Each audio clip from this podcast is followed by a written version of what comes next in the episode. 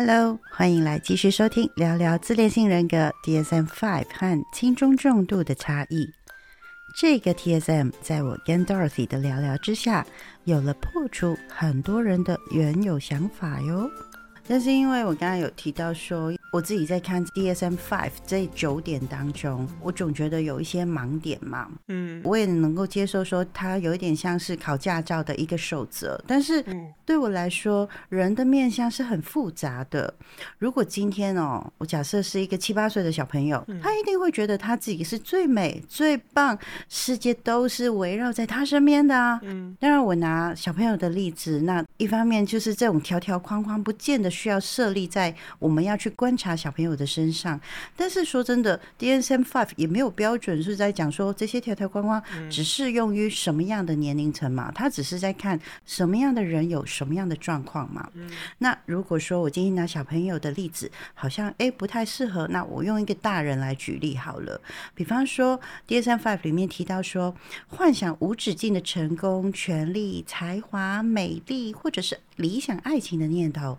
这件事情其实我身边就有一个女生，她一直一直就是幻想她是很有才华，她很漂亮的，而她因为有这样子的一个想法，所以她在行为上面，她选择去做了医美，而且他做了非常多的项目哦。如果说我拿这一条去标定他的话，他其实基本上已经符合了这九条当中的其中一条。但是我如果说再剖析下去，他的确会很需要时时刻刻的赞美，跟表现出他的傲慢啦，甚至是他渐渐的因为他的漂亮，然后他得到了他的赞美，他会开始会有嫉妒，然后自然而然的越来越多的傲慢感，不就是好像很容易的就符合了这九条当中的其中五条了吗？也是啊，比方说，像我们都不是专业的，也没有受过任何的临床心理分析的一些训练。说真的，这一本 DSM Five，我在网络上面或者是我在三明书局，我都可以花个钱就买了这一本书。对，这一个守则，在我们的一个很不专业的一个状态之下去看到这九条，我们会不会很容易走到就是一个自己吓自己的地步？会，或者是说本来是很严重的，却忽然忽略了一些危险性的状况呢？会啊。我是真的很鼓励大家，真的有机会可以买一本来看，你就会知道，就是那些医生、精神科医师在考那个执照的时候也没有那么好考，因为真的是鬼打墙。嗯 你光看那个严重忧郁症的守则，它在很多的疾病里头都会出现。嗯可是你要怎么样分严重忧郁跟躁郁？嗯它那个也是讲的不清不楚的，那可能真的是要在临床经验相对比较足够，甚至是有一套自己理解那个情绪动力的系统哦，嗯才有办法做的判断。就像我之前都会说，我自己都会跟我的个案沟通，我需要做一个比较明确的呃心理诊断，至少我需要跟你工作二到三个月。嗯。因为我就算是做测验好了，像之前我记得有一期呃，关关有分享复杂创伤症候群的一个很简单的测验哦。嗯我就算是做这个测验好了，我自己在接个案的时候，因为真的会需要找治疗师，一定是觉得自己受到了很大的冲击，需要帮助。嗯而就算是我做这样测验，我也没办法一开始跟他说：“哦，你是复杂性的创伤症候群。”因为对我的个案而言，有说等于没有说。嗯所以你刚刚说那个会不会自己吓自己，或者是本来很严重，就是忽略的那个严重性？会，嗯因为当我跟我个案说你是复杂性的创伤症候群，对我的个案而言，它跟创伤症候群有什么差异？呃，有点差异，但又没有差异。那个差异在于，呃，复杂性的创伤症候群，它已经影响到更深化、内化对于一个人的人格对自己的认知。嗯也就是，就算这段时间他熬过了创伤症候群的，比如说 flashback 啊，或者是他离开这个环境的时候，嗯他的自我人格是没有办法在一个离开这样有毒环境之后，是可以透过他接下来的经历恢复正常的。嗯哼哼他是需要在做一些自我，我们会是 self 呃 organized system，就是你自我认知的系统，我们是需要做一些认知的治疗跟探索的。嗯所以好像听起来好像创伤症候群跟复杂性创伤症候群听起来好像没有什么太大的差异，或是有人觉得很可怕，但是它既不可怕，但是也没有那么一样。嗯，那个差异是，你可能真的会需要花更多的时间意识到它对于你自己、对于自己的认知的负面评价有影响到多深。嗯哼哼，我觉得这不只是专不专业的问题哦。嗯呃当然是因为专业，所以我们在做这些评估的时候会更小心，有更多的经验，这是一定的。我们有更多的工具，毕竟这就是我们吃饭的家伙嘛。像我自己还是每周四还会乖乖去看那些期刊什么的。那会跟最新的研究的原因，是因为人真的我们都在面对一些新的处境、新的环境，那是都可能每天都在挑战我们的认知极限。其实认知极限才是我们会有这些社会适应上或者是人生挫折感的来源。嗯好，所以 DSM-4，呃，我的时代是 DSM-4，所以我每周会讲成 DSM-4，、嗯所以现在是 DSM-5。如果你自己找了这本书来看，然后发现哎自己的症状好像符合那几个，其实不需要自己吓自己，是代表说，哎，你是不是最近比较忧郁了？如果你仔细去看那个忧郁的症状，你要是睡不好超过三天，有些轻生的念头，然后或是有些身心症，基本上十个有九个重，那唯一那个没有重的叫做没有病视感，嗯就是 其实你有，只是你自己不知道而已。嗯哼哼，基本上大家是个人，因为有一个叫做病态的忧郁，有一个是人自然状态，你一定会有喜怒哀乐的忧郁。嗯哼哼，我在这里会想要给大家一个观念，照理说做完测验就可以啦，好像就知道你是什么疾病啊。可是心理状态它有点复杂的原因，就是因为它是整个内在结构，我真的会需要在日常生活当中去看他的处境跟反应，我才能够确认，嗯。哦，他其实内心有没有这个，像我们刚刚在讲的那个，有没有一个过度的幻想自己有特权。嗯嗯嗯，你可以感受到那个对方有那个幻想无止无尽的特权、才华、美丽或是爱情哦，嗯你真的会需要跟他见到两三次的时候，你才能够确定这个是幻想，而不是一般人的理想或是期待。嗯哼哼，我可以在这边分享一个在法国，我刚来法国念精神分析的时候，一个很有名的案例，就是一个七十几岁的老人，是法国曾经有名的哲学家，嗯可是他就娶了一个那个年代嘛，就一个一般的老婆。嗯最后呢，就是这个哲学家就拿了斧头把老婆在床上砍死了。嗯结果他对自己的辩护是哦，他认为这个老婆对他长期精神虐待，因为他作为一个哲学家，可是他的老婆只是一个好像我记得大学没有念完的一个普通女子，嗯四十多年的婚姻对她而言是一种慢性的精神虐待，因为这个女人完全没有任何才华。嗯我就直接跟大家讲结果，结果竟然陪审团认定这个七十岁老翁是无罪开释的。嗯对我而言，我只能说，就是法国真是一个朴实而无华的民族性啊！这样，嗯我听到的是什么？就是他对于爱情、才华跟自我重要性，其实是有一种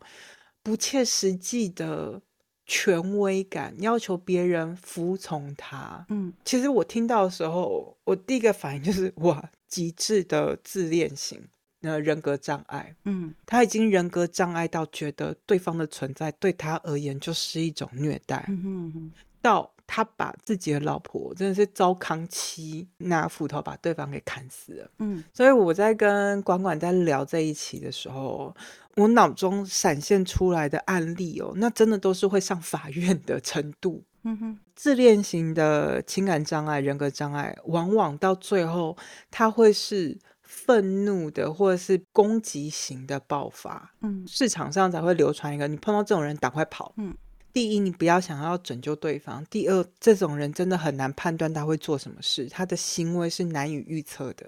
因为他内在有一个自己很固化的信仰系统。嗯哼哼，OK。因为我们其实太容易找到或者是买到 DSM Five 的书了 Yeah. 然后我也花了很长的一个篇幅，其实在聊自恋性人格之前，要先聊一下 DSM Five 这一个嗯驾驶守则。呀，嗯，我想要知道是说，其实我们这样子一般人在看这一个 DSM Five 的时候，它的优缺点会是在哪里呀、哦就是我们这样子看，在你的一个专业角色当中，嗯。我们这样子片段式的这样子在看九点取五点档，会有什么样的一些疑虑吗？在你的一个角度上，我站在一个立场，嗯像我之前在台湾待中研院的时候，我教授就很常问我一个问题是：你怎么有办法跟精神科医师合作？嗯因为我们真的看待人的角度很不同。嗯可是对我而言，就是只要是帮助人的，为什么不能合作？它都是善的啊。嗯哼，好，所以 DSM，、嗯如果你用正确的心态看它，而是帮助你理解你自己的状态，嗯然后去让你自己变得更好，没有不好。嗯就算是你自己吓自己，像比如说，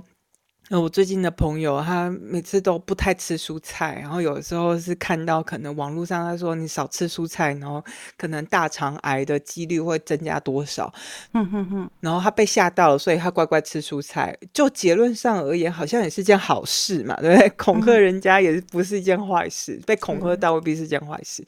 所以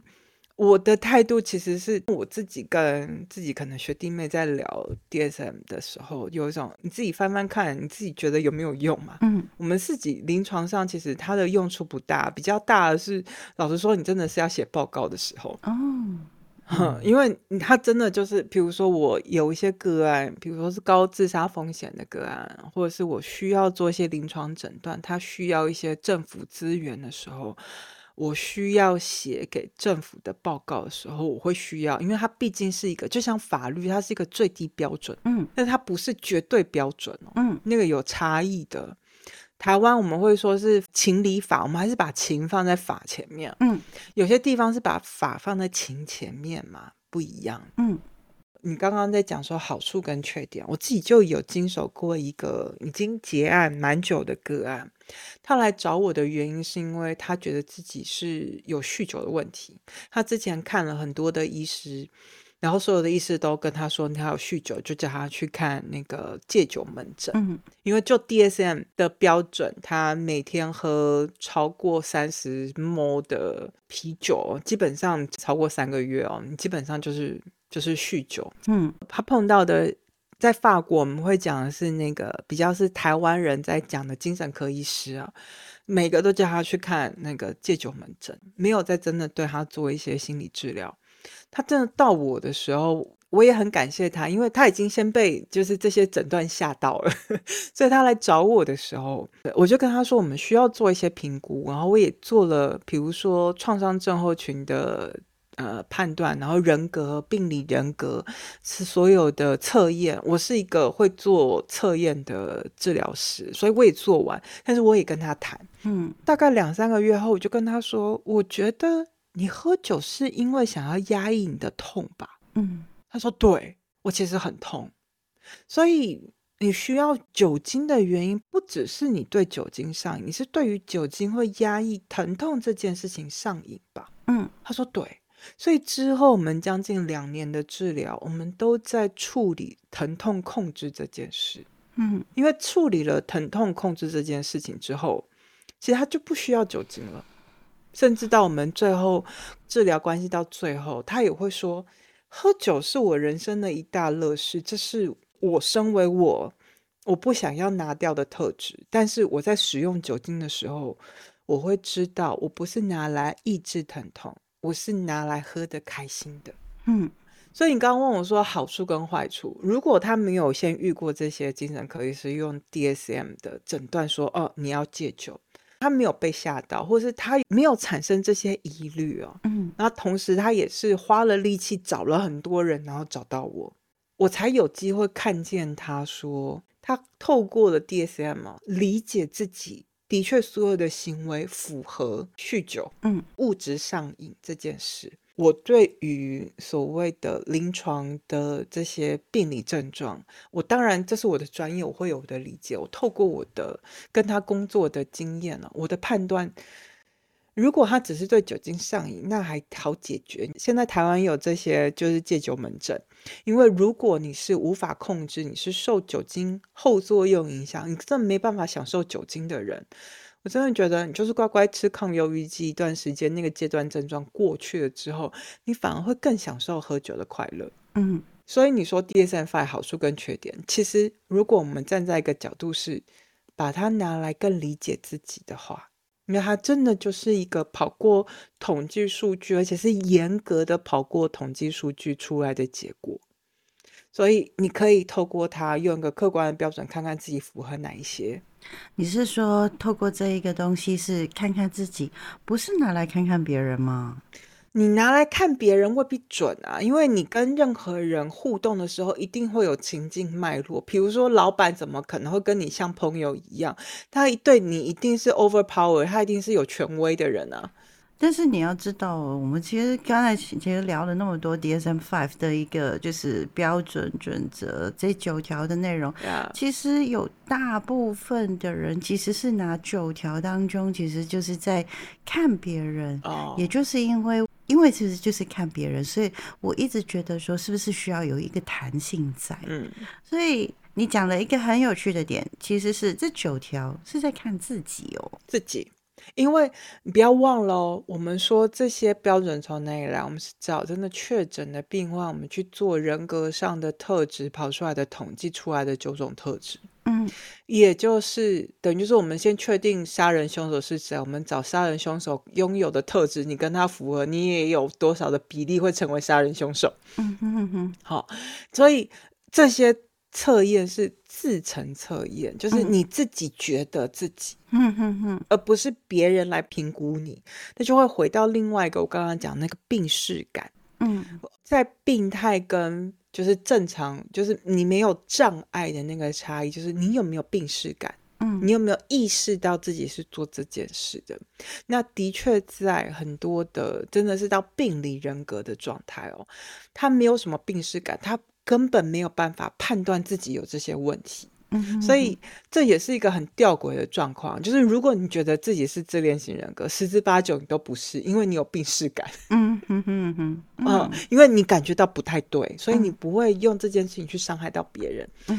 像我刚刚讲，我前夫他的治疗师跟他说他是自恋性人格，嗯他就直接把他的治疗师开除了，就换其他就是更贵的，嗯然后 更狗屁叨叨的治疗师。嗯因为真的有有问题的人是不会有是会去否认他的，因为他会抵触他自己的内在信仰的。嗯尤其是在 DSM，它其实在讲的是一个内在人格已经到了病态扭曲，或者是长期以来发展不良，有一些不好的系统、不好的信念。嗯像我们最常听到的，可能大家比较好想象的，就是有毒的男子气概的想象，嗯哼或者是有毒的女性竞争。嗯那个有毒的，其实你知道，那个关系是狗咬狗一嘴毛，不会有好的结果。嗯回到另外一个，我刚刚说你自己看是对自己有用，嗯因为我们真的在现实当中，为什么我会说我需要二到三个月去判断？因为我得去判断他在现实当中不同的情境之下，他跟不同人的社会网络关系，有时候他是老板，有时候他是员工，有时候他是女儿，有时候他是妈妈，或是爸爸，或者是有时候是情夫、情妇，各式各样的不同的角色，他的反应。嗯通常人都会有一种很奇怪的调性，他会有一个内在的一致性啊。这个比较学术一点，我们会说有一个内在一致性，因为我们会期待去遵循一种内在一致性，以至于有些行为其实是跨过了社会规范的那条线，嗯哼。但是他必须要完成他的一致性。譬如说，他真的觉得自己是不可一世的天才，嗯。他就要各方各面让人家觉得他是天才，不达到目的不罢休。嗯哼哼那可能在于别人而言，顶多就是这个人很烦。可是这个人他会有那种到哪里都要展现这种，比如说，我想大家可能都念过很多，就是自大的人通常都是自卑的，因为他需要这样的肯定跟赞美。嗯可是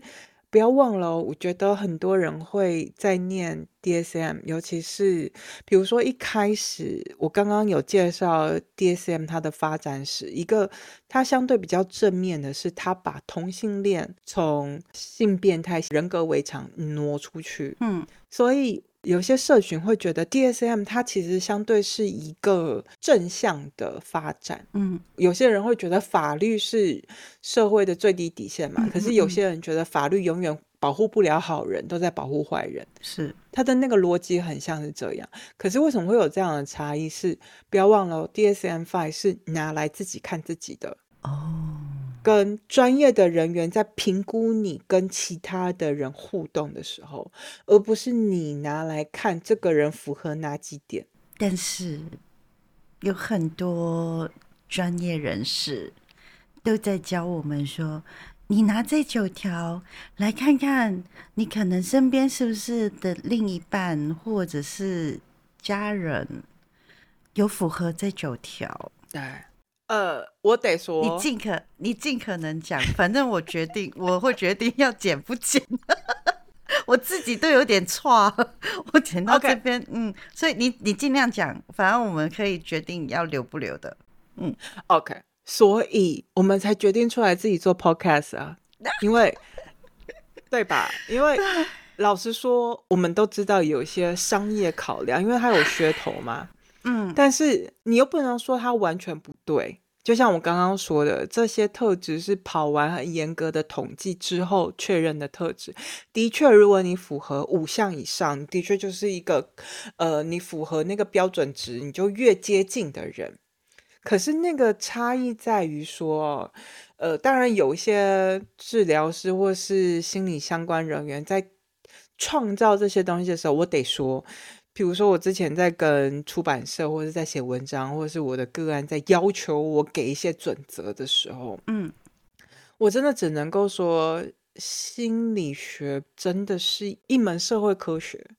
你今天要先跟我说你喜欢听哪一种语言，像我刚刚在跟你聊，如果你今天可以理解得了我在讲所谓的诠释学嗯或者是现象学的语言的话，你就会听到很破碎的语言。像我刚刚也很快速的偷偷偷渡了另外一本书，叫做《规训与惩罚》。嗯，那些东西其实都是，那是一个很庞大的认知。我们对于人生、对于人的认知，真的会因为自己的认知而有所极限。那我们能做的就是不停的拓展自己的认知嘛。嗯，所以才会有什么活久见呐、像我刚刚才那边跟你聊我在巴黎的这些生活，也是拓展我的人生见识啊。嗯像我也会问你说，我到底是优越还是优越感？到底是我真的太好了，所以我讲出来让对方觉得嫉妒、恨，所以大家觉得我不对，还是我真的太优越？这样我会问我身旁的人，嗯哼，那都是一种像你刚刚问说，那个治疗师在提这些东西，是因为我们都希望身边有一些标准化的、可以理解的事物。我们人再怎么样都逃脱不了我们认知的极限。嗯哼，你也可以听得出来，我没有那么的抨击 DSM，在于至少他还是用一种严谨的科学方法去列出哪些病态的人格症状，他是用他的方式去呈现出来。嗯他还是花了心力的，我是不会去否认掉。你知道要做这些统计数据，那个个案数都是上千起跳的，那都不容易的。嗯，所以它还是有其参考价值，只是在于我们在日常使用的时候，我们想要方便化。嗯，问题是我们想要方便化，可是我们有没有意识到这件事情就不是一件可以快速方便的事？就像我一直会说，我需要一个至少二到三个月去判断我的个案。我通常会说，我第一个月跟你工作之后，会给你第一个初步的诊断，但是真的到一个完整的，我需要二到三个月。嗯哼，那个是我对于我的治疗关系的负责的态度。嗯哼，我只能够用这种方式去对比说，当然某一些可能真的是商业模式，他需要快很准，他需要噱头。嗯我相信他们，毕竟看他们学历也都是有乖乖念过统计学之类的书，我相信他也懂，那个都是这些九个特质从哪里出来的。嗯你符合这九个特质，或者是全符合，但是你还是有不同程度的差异。你到底有没有那个自控的能力？甚至到我还是用我精神分析的逻辑，就是你内在的自我的那个叫做什么信念系统，嗯哼，有没有出现病态，或者是我们叫做 double blinding，就是双重束缚，就是有没有出现所谓的 conflict，就是真的打结了的部分。嗯，你刚刚问的问题很好啊，也许很对于这社会、这市场上很多不同的，所以我才会说，所以我们才决定出来做 podcast 嘛，因为。我觉得这个市场是越教育大众的时候，这个市场会变得更大，会更成熟，会更对这世界是友善的。嗯，我没有要批评任何人的意思，因为我可以理解它后面是一个有法有据的科学方法。嗯，但是大众接受的方式就未必是我们真的受过严谨科学方法论训练的人可以理解的方式。了解。接下来就是要谈我们把这样的人格分成轻中重度了。我们一步一步来，让很复杂或听起来蛮可怕的自恋性人格，像剥洋葱一般，把这个面纱掀开来，好好的看清楚，也就好好的建立一些勇气喽。拜拜。